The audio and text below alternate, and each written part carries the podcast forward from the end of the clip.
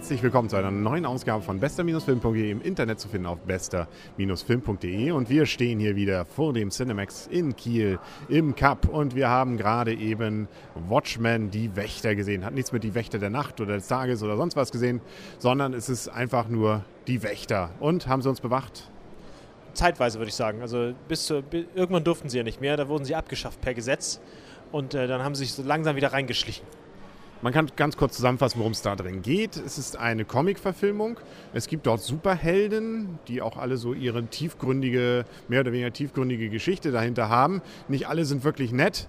Äh, und das sind sie auch von vornherein eigentlich nicht. Und man kann, glaube ich, also meines Erachtens sagen, es ist der mit Abstand tiefgründigste Superheldenfilm, den ich jemals gesehen habe.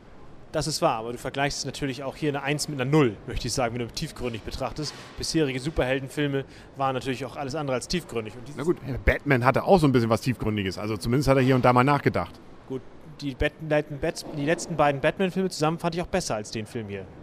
Also ich fand die ziemlich klasse. Also dafür, dass er drei Stunden hatte, erstens fand ich, ging die schnell rum und ich hatte eigentlich zu keiner Zeit wirklich eine Ahnung, wie es weitergeht. Das finde ich immer schon gut und ich fand es eine sehr facettenreiche Story mit sehr vielen Schwenkes. Also am Anfang insbesondere viel ja mit Rückblicken auch gearbeitet, aber durchaus so spannend miteinander verwoben, dass man eigentlich immer wissen, meines Erachtens wissen wollte, wie es denn weitergeht, beziehungsweise was denn eigentlich die Hintergründe dieses ganzen Puzzles sind, das sich da ergibt. Also ich möchte das etwas abmildern. Also ein Puzzle ist es eigentlich nicht. Es ist eher eine überraschende Story. Und diese ganzen Rückblenden, äh, ich finde, ja, die sind nicht unbedingt notwendig und sie zerren so ein bisschen das Ganze auseinander. Das Ganze ist nicht sehr miteinander verwoben. Also die Versuch ist eine weiterlaufende Story. Äh, verwoben fand ich schon, es gehört alles irgendwie zusammen. Also es ist schon eine, finde ich, zusammenhängende Story. Es sind nicht irgendwelche Episoden oder ähnliches. Sowas wie bei Bond, dass man da irgendwas aneinander gekleistert hat und gesagt hat, okay, ist irgendwie eine Story. Also ich fand das schon, dass das ziemlich gut zusammenpasste und dass es auch, wie gesagt, auch ziemlich fesselnd war und auch zu keinem Zeitpunkt platt war.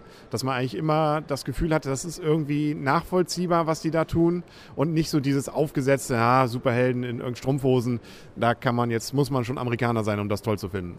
Das ist wahr. Wobei dann, wenn wir bei Story sind, die, die Frage, warum sie eigentlich sozusagen die Masken aufhaben von vornherein nicht so ganz geklärt, so auch nur so halb geklärt war.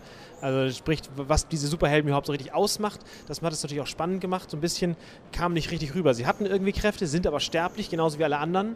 Und so richtig überragende Superkräfte haben sie auch alle nicht. Das war so zum eher besondere Leute. Also das ist ähm, ein sehr zurückhaltender Superheldenfilm gewesen, was das betrifft. Besondere Leute. auch Bond ist ein besonderer Mensch. Irgendwie geht auch nicht kaputt. Den, auf den kann man auch ständig ballern. das ist richtig. Nur da liegt es am Kameramann. Das Thema Vorrecht sagt mir rechtzeitig Bescheid.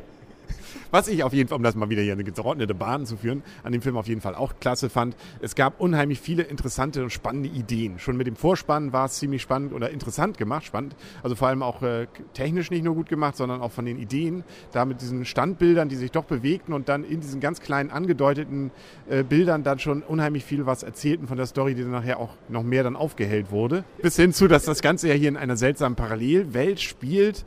Also auch so wie Gotham ist es ja nicht alles so real, wie es bei uns uns ist. Aber es gibt eine Erklärung dafür, mehr oder weniger, warum bestimmte Dinge etwas anders verlaufen. Es spielt ja in den 80er Jahren. Es wird viel schöne 80er Jahre Musik gespielt. Sogar Nena mit 99 Luftballons ist mal dabei.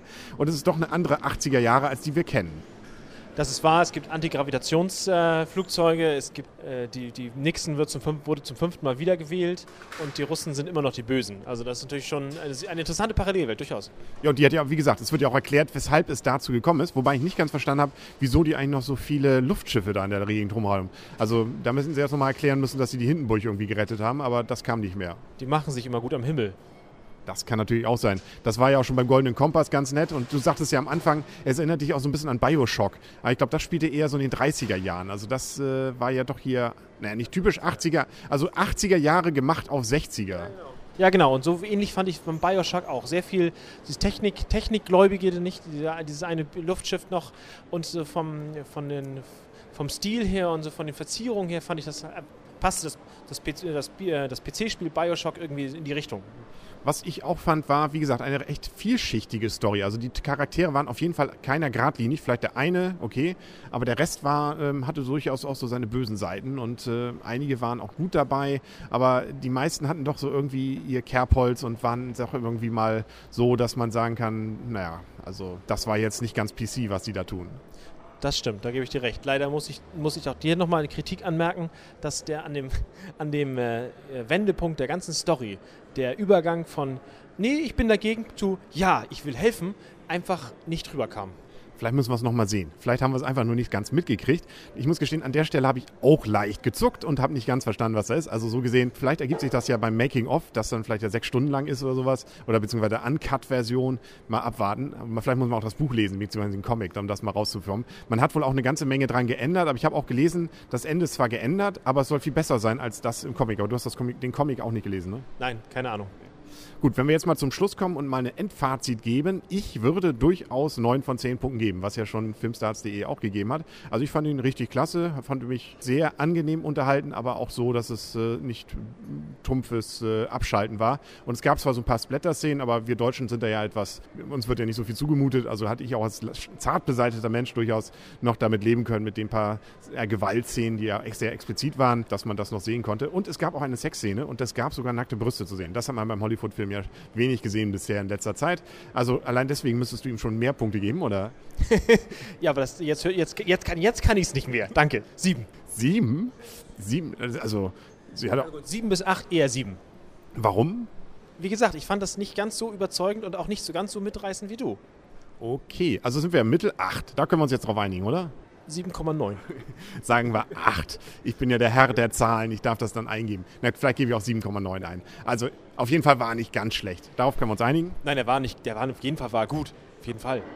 Also leider auch so, wie haben wir gerade eben wieder gemerkt, läuft noch in der ersten Woche, aber er war bei weitem nicht ausverkauft. Wir waren mit acht Leuten im Kino. Das finde ich, also das ist dem Film definitiv nicht gegönnt. Nee, das ist wirklich nicht angemessen. Das ist echt schon so eher so die, ob das den Stromverbrauch überhaupt bezahlt hat, den wir ja gerade gesehen haben. Das ist schon schade. Jetzt schauen wir mal, was wir die nächsten Male sehen. Es gibt jetzt ja ein paar Filme, die eher mittelmäßig bewertet wurden, aber das hält uns ja davon ab, nicht ihn zu sehen. Und Star Trek soll ja noch kommen im Mai nachher. Der soll ja auch ziemlich klasse sein. Lassen wir uns mal überraschen. Hast du noch irgendwas, worauf du dich freust? Nee, Star Trek jetzt als Trailer, glaube ich, macht mir am meisten Lust. Ja, und da waren ja auch noch so zwei, drei andere, zum Beispiel auch dieses Knowing, fand ich so ganz interessant und mysteriös gemacht. Also mal schauen, was daraus wird. Wir werden es berichten hier bei bester-film.de vom Cinemax in Kiel im Cup. Auf Wiedersehen sagen der Henry und Arne und tschüss. Und tschüss.